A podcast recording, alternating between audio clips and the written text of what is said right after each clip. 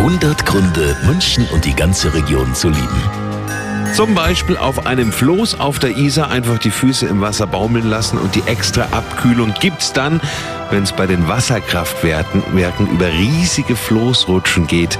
Johannes Durner von den Isar-Kraftwerken. Größte Attraktion ist dann, wenn sie unter der Brücke durchsausen und es spritzt und es tost. Es ist ein absolut tolles Erlebnis. 100 Gründe, München und die ganze Region zu lieben. Eine Liebeserklärung an die schönste Stadt und die schönste Region der Welt.